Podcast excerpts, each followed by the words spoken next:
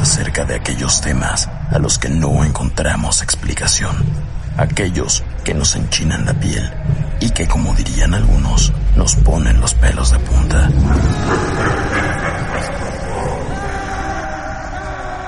Hola, ¿qué tal? Y sean todos bienvenidos otra vez al cuarto. Yo soy Edson Almanza. Yo soy Bernardo Núñez. Yo soy Omar Martínez. Yo soy Fernanda Bravo. Y yo soy Karen Cruz. Y hoy les vamos a traer un par de historias, o al menos un par de, ¿cómo llamarlo? Leyendas urbanas eh, que hemos escuchado nosotros donde, eh, donde vivimos y que creemos les pueden helar la sangre. Así que, ¿quién quiere ser el primero, compañeros? Yo digo que Omar. No, se peleen. Sí, sí, sí. Yo también voto por Omar. Para los que no lo saben, Omar vive en, digo, sin datos personales. Omar vive por esta zona Valle Dorado, Arboledas.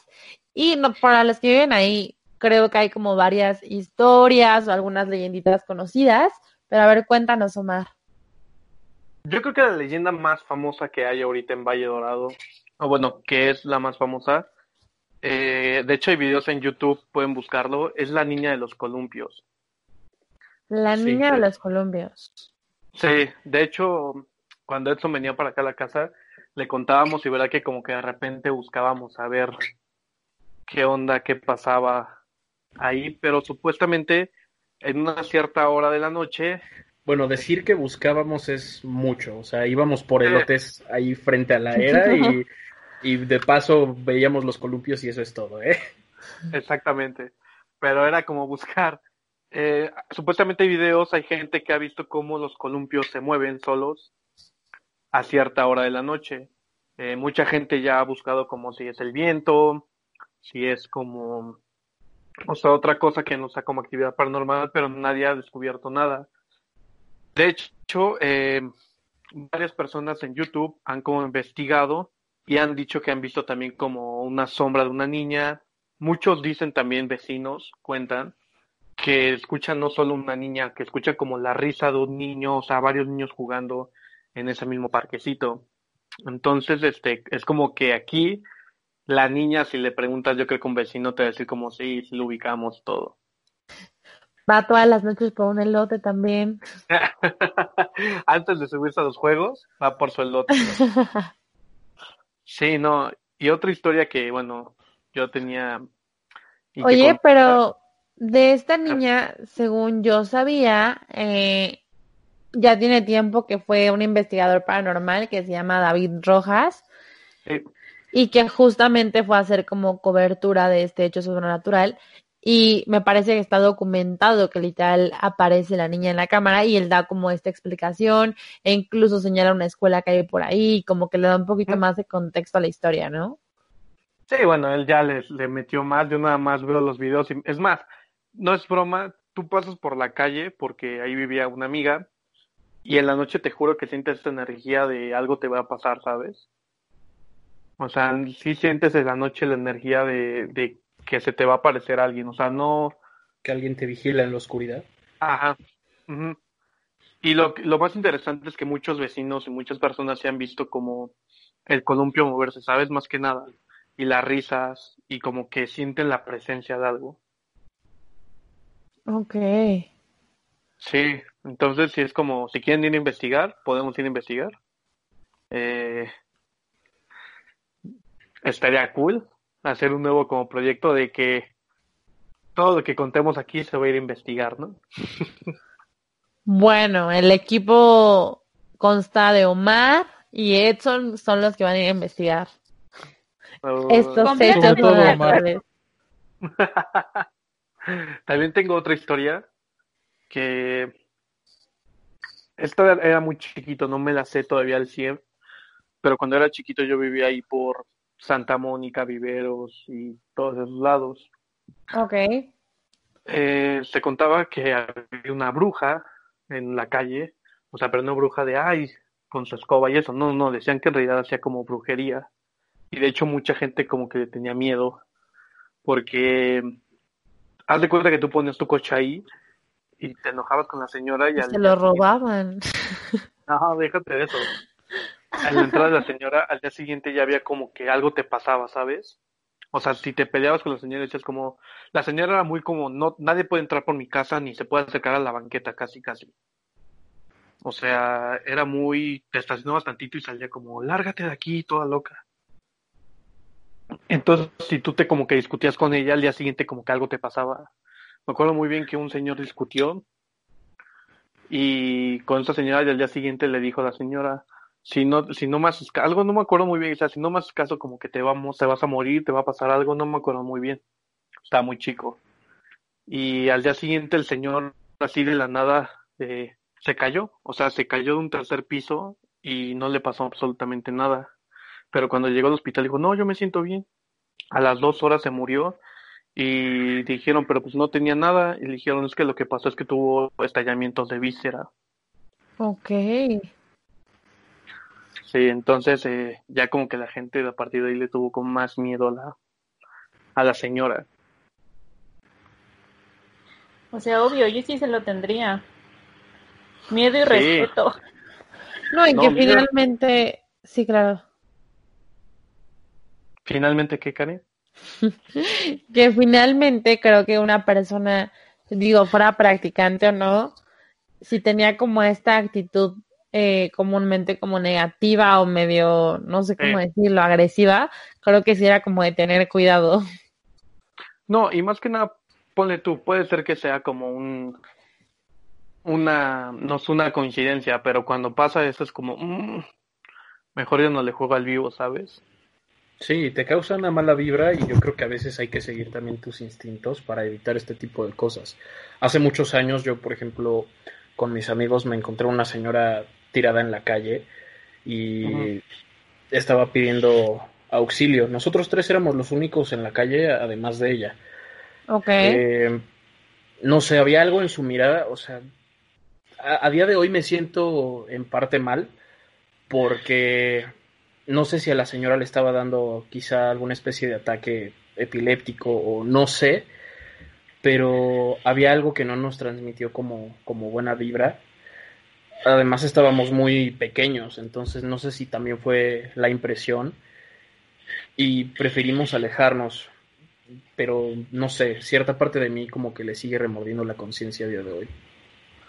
Bueno, creo que algo muy importante es que, digo, fuera de lo paranormal y todo lo que estamos hablando, tristemente la inseguridad ya no nos permite confiar como en nadie, sea un niño, sea una viejita, creo Estoy que nos ha vuelto, pues, un poco, no sé, a obligarnos un poco a ser indiferentes. Digo, no sé qué opinen ustedes, pero creo que es un factor que influye mucho en esto. Sí, claro, la seguridad 100% es lo que tiene que ver en, en muchas de las decisiones que tomamos día con día, ¿no? Eh, ya que sea, pues, ayudar a cambiar una simple llanta o, o pues no sabes siquiera si un policía te va a ayudar o no. O también te va a terminar chingando. Qué triste, amigos. No, sí. Ah, Es que, O sea, lit- No, sí, sí, sí, claro. o sea, pasa fuera de lo paranormal, pero ya no sabes tampoco a quién estás ayudando. A veces por hacer el bien, te, te sale mal, ¿sabes? Y te- sí, y les, y les voy a contar una historia rápido que no me pasó a mí, pero me pasó a un amigo que falleció, que en paz descanse. Él cuenta que una señora se le subió a su coche como una gitana. Eh, y le dijo la gitana, lo que me acuerdo que me dijo, dame dinero o llévame a tal lugar. Y él le dijo como, no, estás loca, bájate de aquí. No, no, no, llévame dinero, dame dinero o dame a tal lugar. No, no, no, que está loca, bájese aquí, bájese aquí. Y comenzó a pelear con la gitana. Y cuando ya este por fin este logró bajar a la gitana, la gitana le echó, dice, como una maldición, le dijo como, vas a ver que a partir de ahora todo te va a ir mal, te va a ir a empezar a ir mal, te vas a enfermar, todo, todo, todo, todo. Mi amigo le dijo, ándale pues. Eh, mi amigo ya empezó con el tiempo, empezó a perder la voz y ya hablaba como que así, como qué pasó. Después le pasaba todas las cosas, eh, eh, su,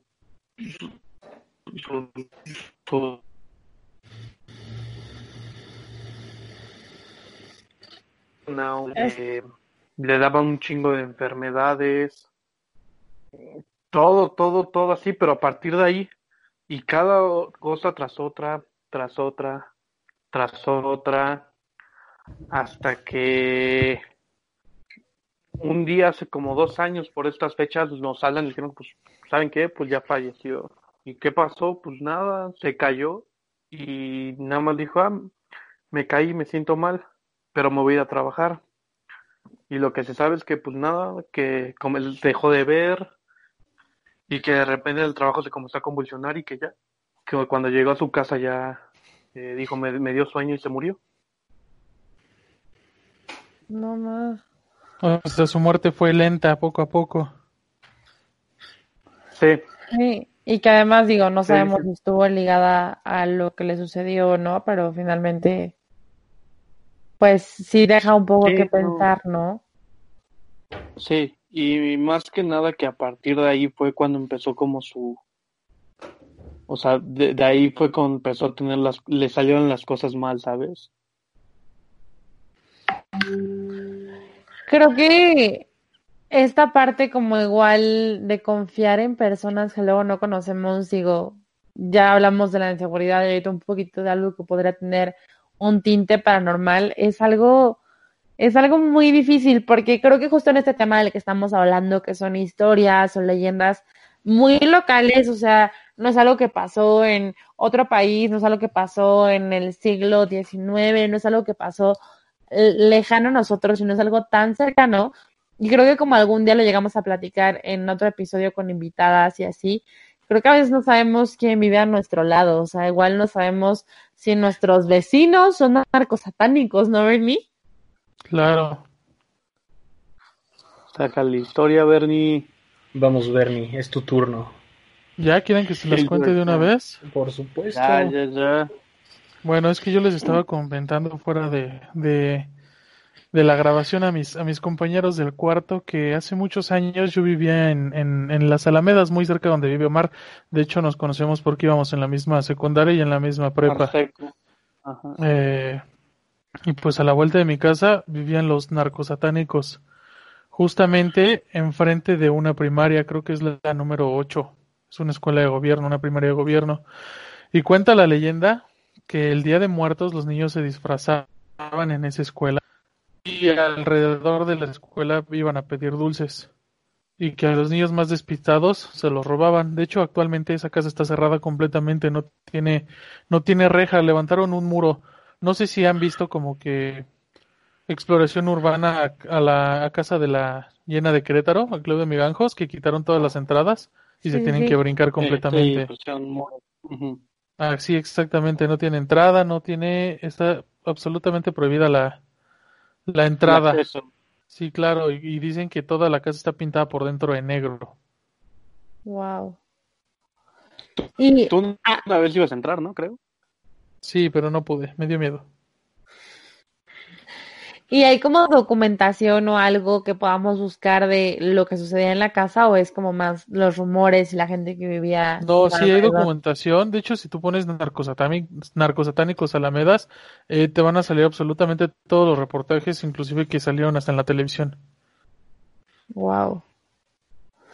Y que como sabemos, o sea, para hacer diferentes, no es llamarlos rituales, pero por ejemplo, en cierto momento hablábamos de el engangue, si no lo estoy diciendo mal, se lo estoy El diciendo enganga. mal, el enganga, este, que justamente igual pasaba con el, con el caso del que hablábamos hace muchos episodios, no es publicidad, pero si no han escuchado nuestro episodio de Narcosatánicos, vayan a escucharlo.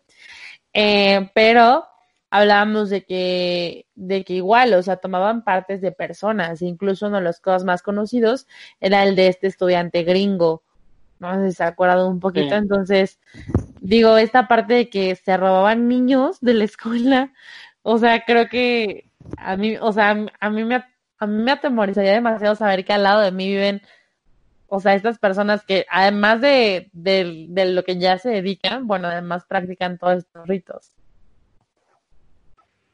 Sí, totalmente. Y de hecho, hablando de ritos, también de eso va un poco mi historia, la cual, bueno, se desarrolla obviamente aquí donde vivo. Yo, para quien no sepa, he vivido aquí toda mi vida. Em, Qué bonito.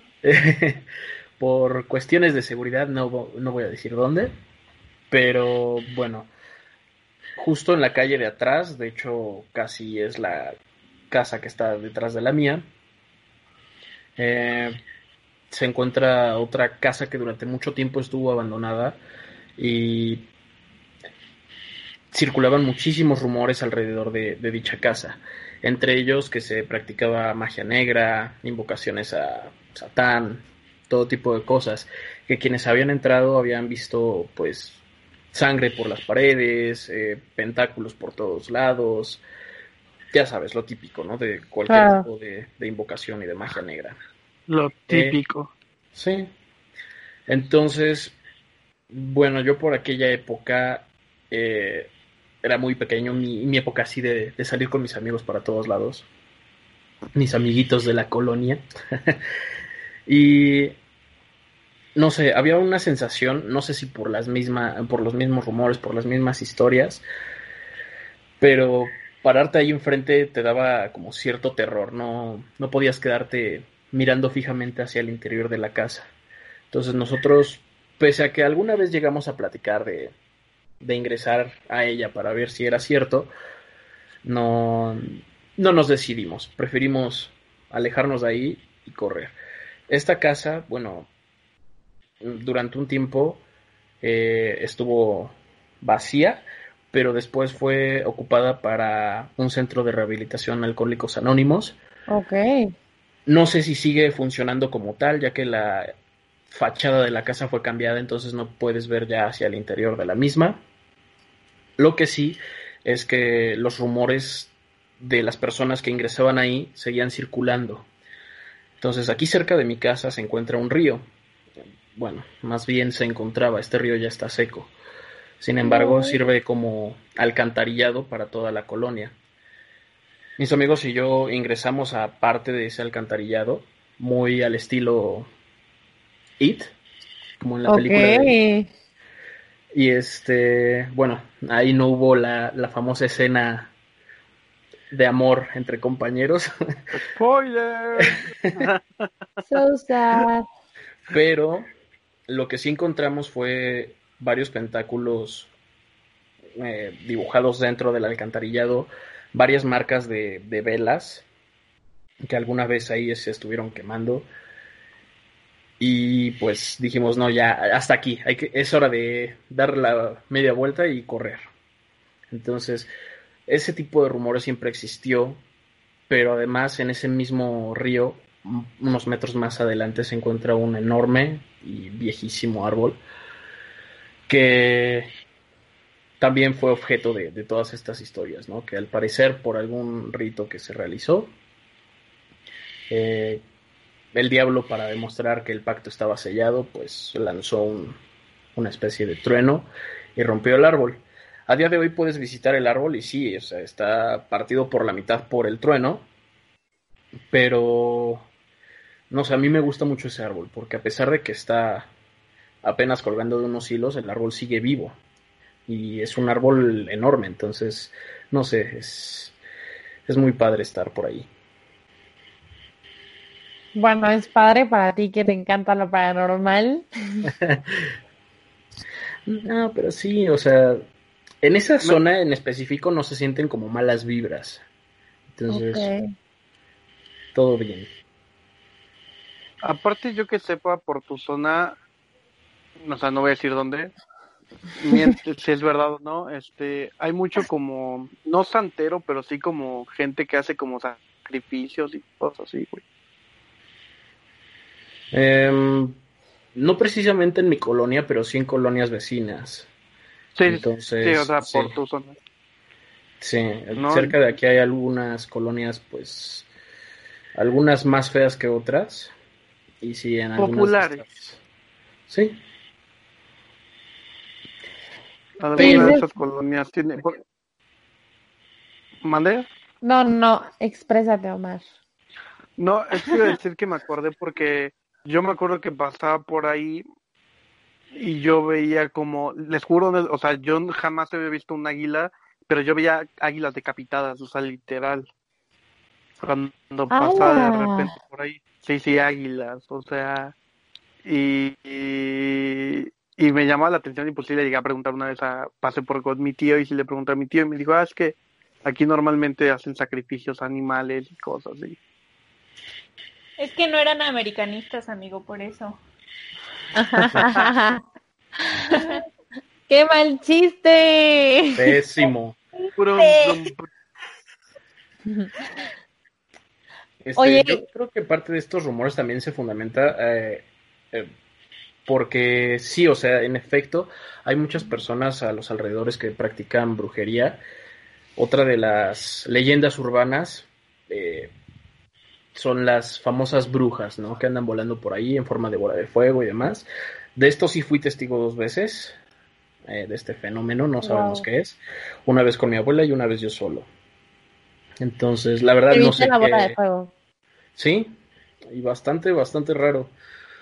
Eh, justo frente a mi casa, en el cielo yo vi pues una bola de fuego. Yo en un principio pensé que era un avión que se estaba cayendo y sí me impactó muchísimo, pero de repente esta bola se volvió a elevar en el cielo y empezó a hacer, pues no sé, acrobacias como bastante raras y difíciles como para que las pueda realizar un, una especie de avión. Sí. sí, de hecho parece que están brincando de un lado en otro, ¿no?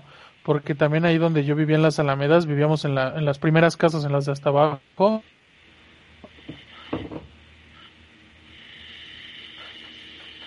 Y pues, y se ve todo el, toda la montaña hacia arriba, inclusive están las cuevas que llegan hasta Unitec Campus Atizapán.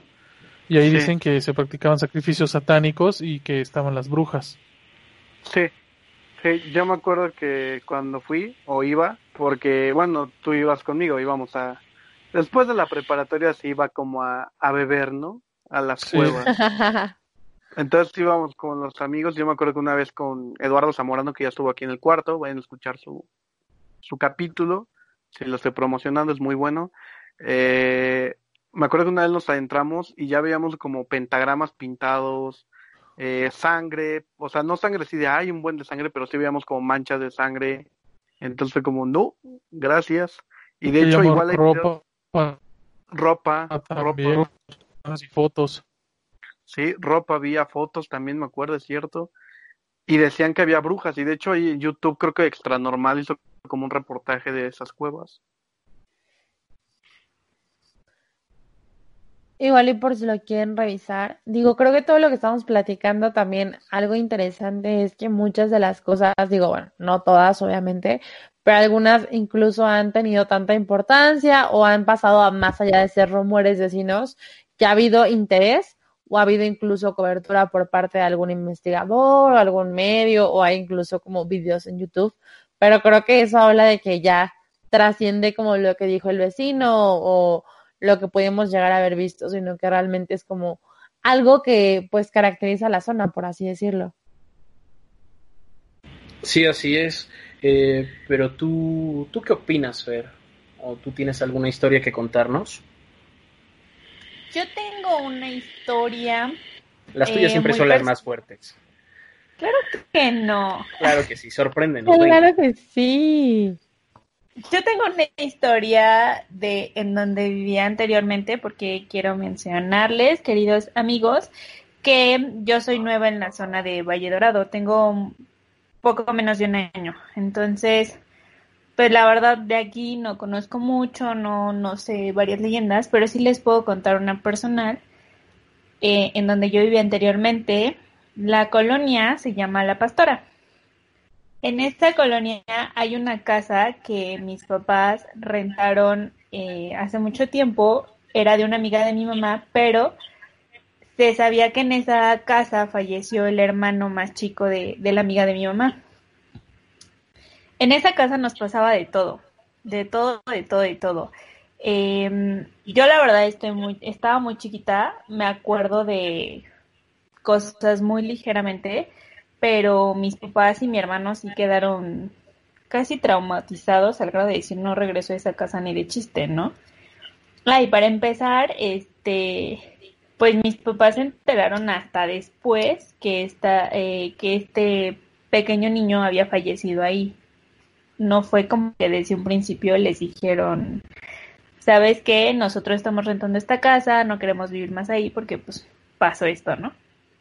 En fin, nos fuimos a vivir ahí, pero en la casa pues nos pasaba de todo, literalmente de película.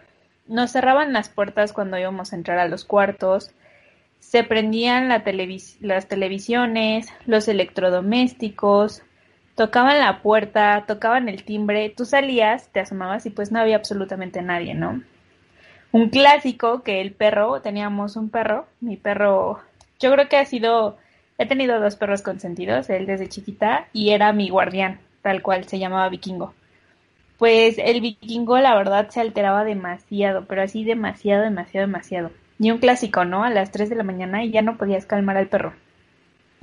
Mi mamá me dice, cállate, Vikingo. Sí, o sea, uno traumado de chin, ya volvió a aparecer este ser o, o quién sabe qué estaba ahí, porque para ser honestos nunca vimos como tal una figura, ¿no? Em, el perrito se alteraba, pero dice mamá que era muy chistoso porque el perro podía estar viendo algo, pero nunca se separaba de mí y aunque estuviera viendo que esta cosa o lo que fuera el niño, lo que se apareciera o lo que nos molestaba, aunque el perro su mirada estuviera fija al lado de mi mamá, el perro nunca se iba detrás de él ni, ni se iba a cuidar a mamá, simplemente no se despegaba de mí. Mi mamá era muy chistoso porque cuando mi papá tenía que salir de viaje por su trabajo o algo así, le decía a mi hermano, oye, no seas mala onda, ¿me puedo quedar a dormir contigo? No, mamá, que no sé qué, vete de mi cuarto ándale, por favor, es que me están molestando otra vez en mi cuarto y tu hermana y que no sé qué. No, mamá, vete, a mí no me están molestando, no los traigas para acá. Porque era un clásico que los molestaban a los tres, ¿no? Bueno, a los cuatro, estaba muy chiquita. Dice mi mamá que una de las cosas que sí, sí le traumatizó es que estaba ella sola en la casa y le prendieron la televisión y se empezaron a escuchar murmullos y en eso le tocaron la ventana, una ventana que daba hacia como un balconcito. Este, era como una un ventanal más bien, porque era una, una ventana grandota, corrediza. Y este, le empezaron a tocar y fue y se asomó y obviamente pues ya era de noche, estaba oscuro. Abrió la cortina y se encendió la luz de afuera y nada más se marcaron dos manos en la, en la ventana. Hola. mamá pues, casi le da el paro y se fue corriendo a su cuarto y ya no salió. Otra es que mi papá, nosotros salimos y mi papá llegó antes a la casa y nos está esperando ahí y lo dejaron encerrado en su cuarto. No o sea, que no pudiera salir de su cuarto. Entonces, pues, esa es, esa es em, una casa que guarda mucha historia. Nosotros nos terminamos yendo de, de la casa, nos cambiamos a, otro lugar, pero hasta la fecha hay vecinos, este, personas y personas conocidas y demás que nos cuentan que los, o sea, no es, no son rumores y no somos las únicas personas que atestiguan esos actos. Hay muchísimas más, incluso trataron de convertir posterior a, que nosotros nos mudamos esa escuela en un kinder o guardería, no sé, algo así, no recuerdo bien, y la tuvieron la, la terminaron cerrando porque los niños se quejaban mucho de que veían de que veían personas y de que veían niños por ahí en, en, la casa. No, bueno. Entonces la terminaron cerrando y como les mencioné hay vecinos que pues nosotros ya no ya no estamos ahí, ya tiene mucho que no estamos ahí, pero hay personas que conocemos que sí siguen eh, muy cerca de esas casas, bueno de esa casa, de esa colonia y que nos dicen que hasta la fecha sigue pasando y que la casa sigue sin poder rentarse por lo mismo. Entonces, no sé, desconozco si sea el niño, el, el hermanito de la amiga mamá que, que falleció ahí, o sea algún otro ser o espíritu o alma o, o quien sea, pero ya no estamos hablando de que eran solo travesuras, ¿no? Ya era un momento en el que sea, ya eran momentos en los que eran como agresiones, entonces, pues yo no creo que sea algo bueno si está ahí y, te agrede. Sí, no, claro. Aparte, recordemos, como hace unos capítulos ya bastantes, la primera vez que tuvimos invitada a Fer, como ah, Bernie nos recordó que no hay, que no puede, o bueno, se dice que no puede haber como apariciones de niños tal cual, porque los niños tienen el cielo ganado, entonces si llegamos a ver un niño, pues seguramente es un demonio. Es cierto. Exactamente, Karen, qué bueno que se te quedó esa enseñanza mía de aquel capítulo en aquellos tiempos. Sí, la verdad es que yo también lo recuerdo perfectamente. Como les digo, nunca vimos como tal una silueta, una persona así, no, pero sí veíamos diferentes cosas como las manos o cosas así, ¿no? Pero realmente eran como muchos mm, hechos los que estaban sucediendo, ¿no? Finalmente ya era un ente que interactuaba, pues a lo mejor no directamente con ustedes, pero que ya tenía una presencia mucho más tangible y que tenía como o sea, que realmente tenía este propósito a lo mejor de mm, agredir, aunque no fuera como una agresión tan directa, pero sí había una agresión hacia la casa, hacia, las cosas, hacia las personas. Además, ¿sabes? Hay algo que se me hace muy curioso de todo esto. Es que el perro, el perro nos quería muchísimo a todos, ¿no? Sobre todo a mí y a mi hermano. Pero a pesar de que él lo estaba viendo y lo, o sea, pues bueno, yo creo que lo estaba viendo, ¿no? Porque el perro se alteraba y ladraba y todo. No era como que se fuera a atacarlo, como que se hiciera para atrás o algo así. Simplemente no se despegaba de mí. Porque yo les, comento que era muy chica. Entonces no sé si eso también tenga, o sea, muy relevante. Para mí lo es, ajá. Para mí sí lo es porque, pues de alguna forma el perro me protegía, ¿no? Entonces. Sí, totalmente. Sí, claro. Oye, cuánto tiempo viviste ahí, Per? Sí, vivimos varios añitos, como unos cuatro, yo creo cuatro o cinco años. Hola. y durante todo ese tiempo viviste situaciones paranormales. Sí, sí, les digo que pues al principio mi familia no sabía hasta que empezaron estas apariciones, fue cuando se enteraron que eh, esta personita había fallecido y ahí fue como que le empezaron a encontrar una explicación. Mi hermano, mi hermano era muy frío, a pesar de que lo molestaban y todo, mi hermano era como, no te hago caso, no te pelo, no en tu onda, salvo sí una que otra vez que sí lo llegaron a ajustar así como sabroso, ¿no? Ajá. Sí. Pero en sí él era como como no te voy a hacer caso y así no te atraigo, pero se iban mucho en, así por encima sobre mi papá y mi mamá. Oye, una pregunta. En los cinco o cuatro años, o sea, todo el tiempo fue como la molestia que siempre te hacían bueno, molestarte. ¿Fue durante todo ese tiempo o fue como por un año sí, luego descansaron, luego o por, no sé? Era, continuo, era continuo. Era continuo. Y nunca dijeron, oigan, si nos vamos de la casa, pues sí, pero no sé, yo creo que en aquellas circunstancias mis papás no, no podían, no, no sé por qué no lo hacían, lo desconozco. Es que no me gusta la casa, hija, porque pues hay fantasmas. Y luego tenemos compañía. Así te vigila cuando queda la casa sola. Dale. Oye, pero wow, eh, o sea, yo creo que a mí cuando ya empiezan a espantar es como, nope, ya me voy. Bueno, eso decimos, pero quién sabe. A lo mejor ya viviéndolo sería como, bueno, mi amigo el fantasma. es Jorge. Oigan, como mi tío, mi abuelita que ya está, les dice, o se dirige a ellos como, ya déjame trabajar, ya déjame en paz. Sí. Es que ya son compas, o sea, ya toman caguamita en la banqueta. Ahorita me voy a tomar ¿Tú solo? No, no, no, ahí viene Jorge. Igual déjenos, déjenos en sus comentarios si ustedes han estado por mucho tiempo viviendo en algún lugar paranormal o si en su casa pasan, si en su casa pasan hechos paranormales.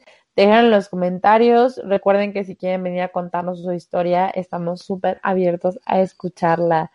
Si son como Fer, que ya están, lo normalizan, no se preocupen. Vénganos a contar también todo lo que pasan. ¿Qué onda? Vamos a comer tacos con el fantasma. Oigan, pero en este caso, o sea, todo, todo surge por lo que sucedió anteriormente con, con al lado de la casa, ¿no? O en la casa tal cual. ¿Cómo, cómo? Lo que nos contaste que había pasado ¿Fue en la casa tal cual o fue como al lado No, no, no, fue tal cual en la casa. de la casa que falleció? Mm. Sí. Ok. Entonces otra vez volvemos a esta parte de que ocurrió algo que detonó o que pareciera que detonó todo lo paranormal. Así es, así es, así es. Oye, Pero es como digo, qué curioso, porque como nos, nos mencionó Bernie, pues los niños tienen el cielo ganado, entonces, entonces, ¿por qué está ahí algo más? ¿O qué es eso algo más? ¿qué es lo que está exactamente? ¿O qué es lo que está? No es un niño, es tú corre. ¿eh? No, tú corre. Oigan, y hablando de casas, digo, embruj bueno, no sé si decir embrujadas, pero con alguna presencia paranormal, yo les traigo de el bello lugar donde vivo, conocido como, ¿Dónde vives, carita hermosa? conocido como Coacalco. Ah, Coacalco. ¿Por qué no le pasas? Nos pasas tu dirección para mandárselas a tus fans, a tus seguidores, a tus admiradores. Que Karen Se seguidores, ¿eh? Eso sería más Sí. aterrador que lo mismo que pasa. Más aterrador que lo que pasa en casa de tu abuela. Y de, de hecho, como no es broma, el otro día un amigo me dijo que es que la voz de Karen es como wow, ay, eso es súper la choro. Y de repente a lejos escucharla, será fe que yo encontré de ternura. Omar, eso es súper falso. Queridos amigos y queridos compañeros, listo. El problema está solucionado. Acabo de silenciar por completo a nuestro querido compañero Omar porque, híjole, Yo creo que con eso no lo detenemos, deberíamos expulsarlo. perfecto, No, yo me no, no, encargo. no. Se quedarán sin conclusiones, Omar. Por Ay, favor. Omar. gracias. que saque. Silencio. Oigan, pues les hablaba de esta, esta es una de las leyendas más conocidas literal en Coacalco, de hecho si, si buscan en internet es como, igual hay videitos, e igual ha habido como personas que han intentado hacer cobertura, eh, y es acerca, bueno, la leyenda se conoce como la leyenda de Ixtle, a ver, lo voy a pronunciar con cuidado, Ixtle me Lixtle, así se llama la Me- leyenda. me- me. O es, es por lo que es más conocido, sí. Y bueno, básicamente eh, la leyenda recibe ese nombre o es como más conocida por ese nombre por dos cosas. Número uno, porque literalmente la casa en donde sucede todo está sobre la calle Ixtlememe- Ixtlememelixtle y la otra porque se dice también que mm, el ente paranormal o quien origina todo también es este mm, emperador, que ahorita les voy a hablar un poquito de eso, conocido bajo este mismo nombre. Y bueno, si tenemos algún seguidor de Coacalco, seguramente sabe de qué, de qué le estoy hablando. Si no, les cuento un poquito. Eh, realmente toda la leyenda surge porque sobre esta calle hay una casa que es pues bastante grande, pero lo que más llama la atención de esta casa es su decoración. La casa por fuera está como bardeada, por así decirlo, o sea, está cubierta precisamente para pues tratar de prevenir que gente se salte o que vayan a cubrir, etcétera. Pero desde fuera se puede ver la decoración que es como muy extravagante, tiene muchísimas e- esculturas, o sea, realmente es algo que llama la atención. Y para que se den una idea nada más, eh, tiene dos pozos en el interior, tres jaguares en el frente, o sea, obviamente como, em, como esculturas, patos en los vidrios, atlantes representando los puntos cardinales. Es como de las cosas que más llaman la atención y que han podido ser documentadas por los que se han atrevido como a entrar o han podido documentar un poquito más. Además de que eh, igual se ha visto que hay como pinturas que retratan así como cosas un poquito inusuales y realmente todo, todo lo que es el jardín, ustedes lo pueden buscar en internet para que vean la decoración, está lleno como de esculturas, algunas animales, a otras como de tipo atlantes, como ya les mencioné, otras como de, mm, no sé, como de deidades, por así decirlo, o lo que estaremos acostumbrados eh, a ver como representaciones de eso. y también como muchas otras que son de formas inusuales totalmente. creo que está padre que se ven como que lo busquen para que puedan apreciar un poquito como toda la decoración. Y respecto a esta casa hay diferentes versiones.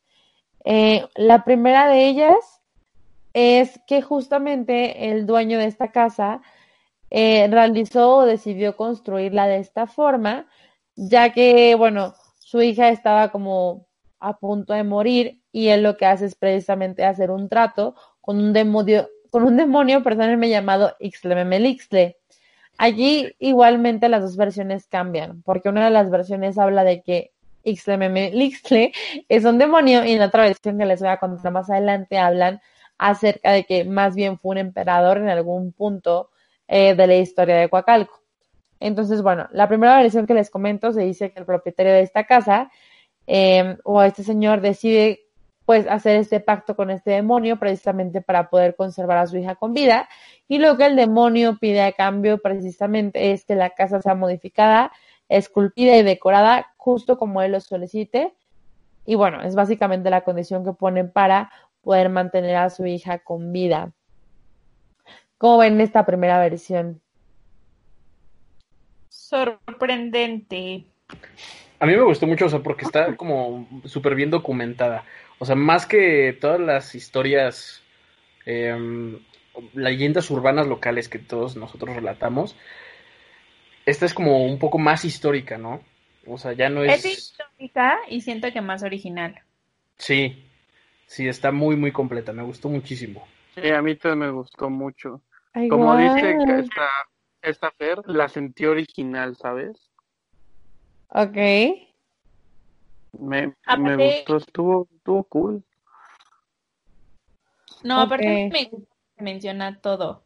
¿Cómo me me, cómo? Ixtle, me, ya lo puedo pronunciar de calidad. A, ver, otra vez, otra vez. Memelixtle. Y en los comentarios, a ver, escríbanos a ver si pueden escribir Ixtle Memelixtle. sin googlearlo, sin googlearlo. Ixtle Memelixtle. Y la segunda versión, pues es un poquito igual apegada a lo que hemos visto en otras leyendas o en otras historias. La otra versión es que precisamente el propietario lo único que quería hacer o lo único que él buscaba era hacerse rico. Y eh, lo que le pide igualmente aquí en lugar de demonio en esta versión dicen que es un emperador igual del mismo nombre, Ixtlememelixtle, quien le dice que lo único que necesita para ser rico es eh, construir esta casa como él lo indicara. Entonces, eh, de hecho, como haciendo un poquito más de investigación, se dice que si hay como registros de que en alguna época hubo algún emperador llamado Ixtlamemelix. Le digo, no sabemos si es casualidad.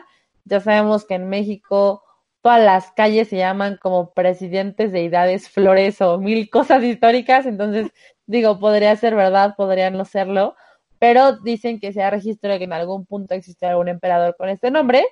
Y bueno, si, eh, si este existiera, se dice que es quien mandó como la orden o quien indicó al propietario que construyera la casa con esas características. Y de hecho se dice de este emperador eh, que, bueno, les digo igualmente que él es conocido porque en algún punto de su, de su reinado, por así decirlo, de, de su gobierno, él mandó construir una pirámide que con el paso del tiempo quedó enterrada eh, justamente debajo de la casa de la que estamos hablando. Entonces digo, eso igual está como entre confirmar o no, pero se dice que también tendrá como sentido que la casa sea construido debajo de esa pirámide. Y como les comentaba, la casa es tan rara que ha llamado la atención de miles de personas, han intentado ver televisoras, pero realmente eh, el propietario siempre se ha negado a dar entrevistas, se ha negado a que la gente entre, o sea, las imágenes que se tienen son muy pocas. Y lo único que podemos saber con precisión, o más bien el único que conoce realmente el interior de esta casa, es pues quien ha estado a cargo de toda la decoración y construcción, que en este caso es eh, el escultor Leonardo Rodríguez es lo único, bueno, es la única persona o de las únicas personas que han logrado entrar por completo a la casa y obtener como imágenes más precisas de ella, porque precisamente él es quien se ha encargado de hacer como todas las esculturas, quien se ha encargado de la mayoría de la parte de la decoración de la casa, que está sobre todo hecha a base de granito y loseta, entonces realmente él es quien tiene como pues una idea más clara de lo que ocurre ahí adentro. Y pues eh, él lo que dice es, eh, perdónenme, él lo que dice es que él aceptó eh, pues formar parte de toda esta idea rara que ha formado el propietario a cambio de que se le permitiera, digo ya esto es más artístico, que se le permitiera que dentro de las, de las decoraciones pudiera él plasmar parte de la historia del municipio, o sea, en este caso Huacalco, y le pudiera como imprimir un poquito de su toque y su visión propia. Entonces, pues, esa es la casa de Ixtle Memelixtle. Eh, les digo, siempre ha estado como rodeada de este misterio paranormal, sobre todo porque, o sea, no solamente es la decoración extravagante, sino es que nadie se puede acercar a la casa, el propietario como que casi nadie lo ha visto, nunca han permitido entrevistas y realmente como los mayores, la mayor documentación es por este escultor y por algunas televisoras y personas que se han, se han atrevido como a entrevistar a vecinos o a tener imágenes como un poquito más desde arriba de la casa para poder apreciarla, pero realmente sigue siendo un misterio para la gente que vive cerca de ahí. ¿Cómo ven? Oye, ¿a ti te queda cerca? Pues no me queda cerca, cerca, pero me queda más cerca que Valle Dorado. Yo digo que como te queda relativamente cerca y eres la valiente del equipo que se va a animar a jugar la Ouija cuando llegamos a los 3.000 seguidores, que por favor no se les olvide partirlo para que Karen ya cumpla su reto. ¿Cuántos eh, seguidores llevamos? ¿Alguien sabe? Yo sé. ¿Quieren que les dé ese dato? Sí, por favor. a ver, Karen, entonces, yo digo que por favor vayas a hacer esta investigación más a profundidad, amiga. Tú que eres la más cerca. Vayas a probar todo. Demuestra tu valentía al 100. Lo voy a pensar. Pues en Spotify ya tenemos, ya lleva 159 reproducciones, ¿eh? entonces ahí vamos, ahí vamos. Ok, todavía faltan bastantes. Mucha sí, pero ahí va. Pero ahí va, ahí va, ahí va. Y, ay, bueno, y, y tengo otra como muy cortita, se las cuento rapidísimo. Esta me llamó mucho la atención porque, eh, investigando un poco más, yo, aquí por Coacalco igual hay un cerro que se llama la Sierra de Guadalupe, lo pueden buscar. Y es un cerro como muy conocido porque es ideal para un fin de semana o con la familia. Puedes ir en tu bici o puedes caminar por ahí. Hay como, ya más arriba hay como puestecitos de antojitos. O si quieren pasar un buen domingo familiar, vayan a la Sierra de Guadalupe, ah, aquí en vayan el lindo Coacalco. Pero se dice también eh, que justo hasta, hasta arriba, de hecho el, la sierra hasta arriba tiene una cruz bastante grande. Yo asumo que es bastante grande porque se ve desde abajo del cerro, nunca he ido hasta la cruz. Eh, se dice que está la coda del diablo. Y pues básicamente eh, se dice que literal es como una entrada al inframundo o a lo que llamaríamos como el infierno. Pero a mí lo que más me llamó la atención, y de hecho quiero que nos dejen en los comentarios, es que pareciera ser que en el Estado de México hay varias cuevas del diablo. Eh, igualmente haciendo un poquito de investigación, encontré que hay otra en Iztapalapa, justamente en el Cerro de la Estrella. Entonces, me llamó la atención que haya como varias historias muy parecidas o varios spots o lugares que dicen ser como esta de, como este pase al infierno. Entonces, si ustedes conocen alguna dentro de su municipio o cerca de donde viven, o algún lugar que ustedes conozcan como la Coda del Diablo, déjenlo en los comentarios, porque creo que estaría bastante interesante ver si hay alguna conexión o simplemente han sido historias como separadas, porque en este caso en particular se dice que todo surge porque esta cueva o este esta erosión que se hizo ahí, eh, antes era una mina, por así decirlo, o sea, ese, esa cueva antes era una mina, y eh, lo que hacían en esta mina era justamente eh, sacar como piedrita, bueno, lo que sea en cualquier mina.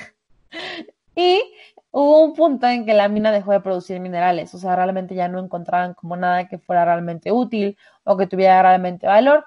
y es por eso que decidieron cerrar la mina. Sin embargo, dicen que cuando la mina queda vacía, eh, llegan algunos grupos de, que practicaban satanismo o algún otro tipo de prácticas y que le empezaron a usar como su lugar para hacer todos sus rituales o para hacer todo lo que, que necesitaran, porque pues realmente quedó ahí la cueva vacía.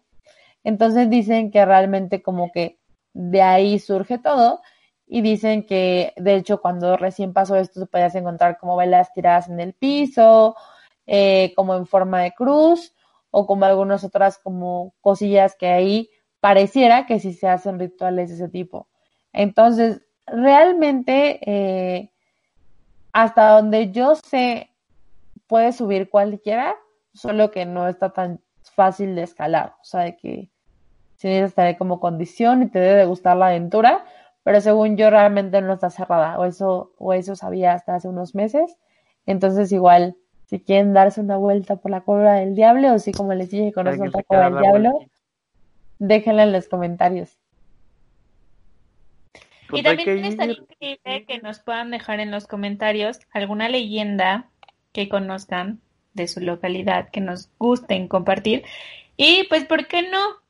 Les nos gustaría a lo mejor si juntamos varias o así, poder hacer los comentarios y mencionarlos en nuestro siguiente podcast para poder eh, dar a conocer sus historias. Sí. Excelente, muchachos. Sí, me parece perfecto. Comenten también si les pasa lo mismo que a mí. Es que la de las brujas es como súper típico. Entonces, yo creo que sí habrá más de uno al que le habrá pasado ver a, los, a las supuestas brujas volar. Pero bueno, no vamos a prolongar mucho más esto. Les agradecemos nuevamente que nos estén escuchando cada semana desde sus casitas, abriéndonos la puerta de su corazón para cuando decidamos volver.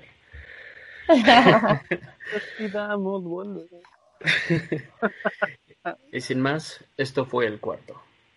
Gracias, el cuarto.